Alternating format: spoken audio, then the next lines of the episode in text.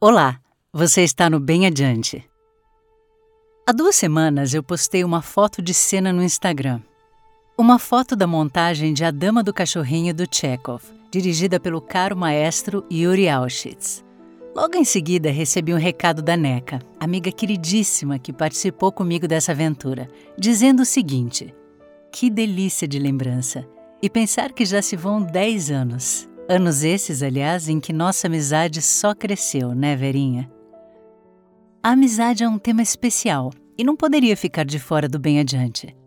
Ainda mais porque na mesma semana topei com um belíssimo artigo da psicanalista Maria Homem, justamente sobre amizade. E em seguida, meu vizinho de porta faleceu e a companheira dele me confessou: as amizades estão me segurando. Eu lembrei então do ano em que eu perdi meus pais e como os amigos foram fundamentais e trouxeram mais leveza para um momento difícil.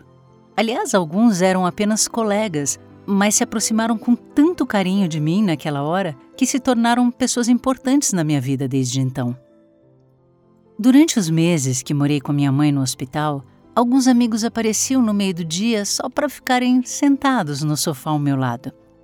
Uma amiga saía do escritório e, como ela trabalhava na editora Abril, trazia revistas novas para minha mãe se distrair. Lembro das minhas amigas ninja que ajudaram com a mudança, conseguindo transportar tudo num velho cadete. E outra que chegava em casa para embalar as coisas e colocar nas caixas, porque eu já não conseguia fazer mais nada.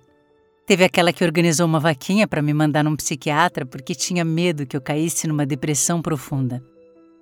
Mas mal sabem eles que o remédio que me deixou de pé foi a presença deles. E depois, quando os meus pais já tinham partido, disputavam para ver quem me levaria para suas casas para passar a noite de Natal. Há também amizades relâmpago que iluminam nossas vidas num momento pontual, numa época específica e depois desaparecem Penso na importância dessas pessoas que chegam e compartilham dias felizes, crises, às vezes testemunham um momento de transformação, mas chegaram e partiram silenciosamente. E, no entanto, não são menos importantes por isso. Segundo Maria Homem, a vida só é digna e mesmo possível com elos de confiança, e a gente não devia ter medo de reforçar essa rede. O fato é que em algum momento em nossa história a gente deixa de querer ter um milhão de amigos como Roberto Carlos. E eu me pergunto se isso tem a ver com a tribulação do dia a dia, a correria do trabalho ou um modo mais seletivo de ser que vem com a idade. A verdade é que em algum momento nos fechamos mais. A palavra grega para amizade é filia, que também significa, em certos contextos, amor. Como disse Aristóteles, ninguém desejará viver sem amigos, mesmo que tenha todos os outros bens.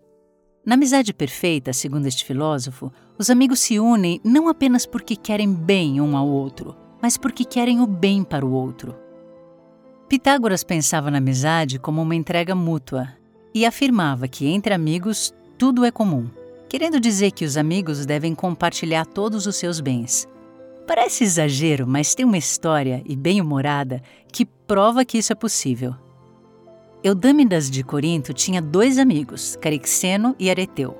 Como ele era muito pobre e os seus amigos muito ricos, quando ele morreu, legou aos outros o seguinte testamento: Ao amigo Areteu, lego o cuidado de minha mãe até o final de sua velhice. Ao amigo Carixeno, deixo que encontre um bom casamento para minha filha e lhe dê o maior dote que puder. Os primeiros que leram o testamento acharam que era piada, mas Carixeno e Areteu, os herdeiros do testamento, levaram a coisa bem a sério e, inclusive, com grande contentamento. Amizades assim parecem raras. Talvez por isso Menandro, o poeta de comédias, considerava feliz aquele que pudesse encontrar em sua vida pelo menos a sombra de um amigo. Eu não poderia falar sobre amizade sem deixar de citar talvez uma das mais emblemáticas, aquela que marcou os filósofos renascentistas Michel de Montaigne e Etienne de La Boétie. Uma amizade bela e também trágica por conta da morte precoce de La Boétie, mas que nos legou este depoimento tocante de Montaigne. Se me pressionassem para dizer por que o amava, sinto que isso só pode ser expresso respondendo: porque era ele, porque era eu procurávamos-nos antes de nos termos conhecido e por informações que ouvíamos um do outro. Em nosso primeiro encontro, que aconteceu por acaso em uma grande festa pública, vimos-nos tão atados, tão conhecidos, tão comprometidos entre nós que desde então nada mais nos foi tão próximo. Se comparar todos os anos de minha vida com os quatro anos em que me foi dado desfrutar de sua companhia, ela parece apenas fumaça, parece ser apenas uma noite escura e tediosa. Para Montaigne, existir em sentido forte foi existir diante do olhar do amigo. E de fato, amigo é aquela pessoa que nos vê, que nos ama apesar das nossas infinitas imperfeições. Um amigo, quando puxa a nossa orelha por um motivo ou outro, faz de um jeito certeiro, nunca maldoso, para nos alertar ou corrigir, para evitar que a gente quebre a cara. E lógico, é só com grandes amigos que podemos ter discussões ferozes, épicas, e depois, mais cedo ou mais tarde, superar e fazer as pazes sinceras. E talvez por ser uma relação de amor e uma relação tão significativa que pode constelar tantas projeções e expectativas, é que as relações de amizade muitas vezes envolvem ciúmes e sofrimento.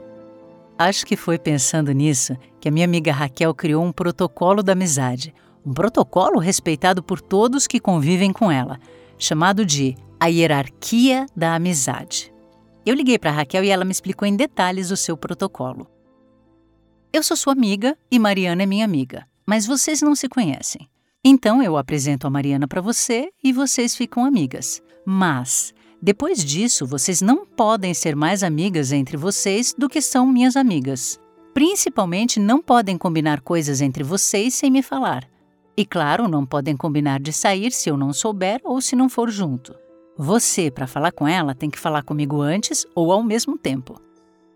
A partir desse núcleo, deriva-se todo um corolário da amizade que pode parecer rígido, mas que tentamos seguir na medida do possível e que já é folclórico entre nós todos os amigos da Raquel.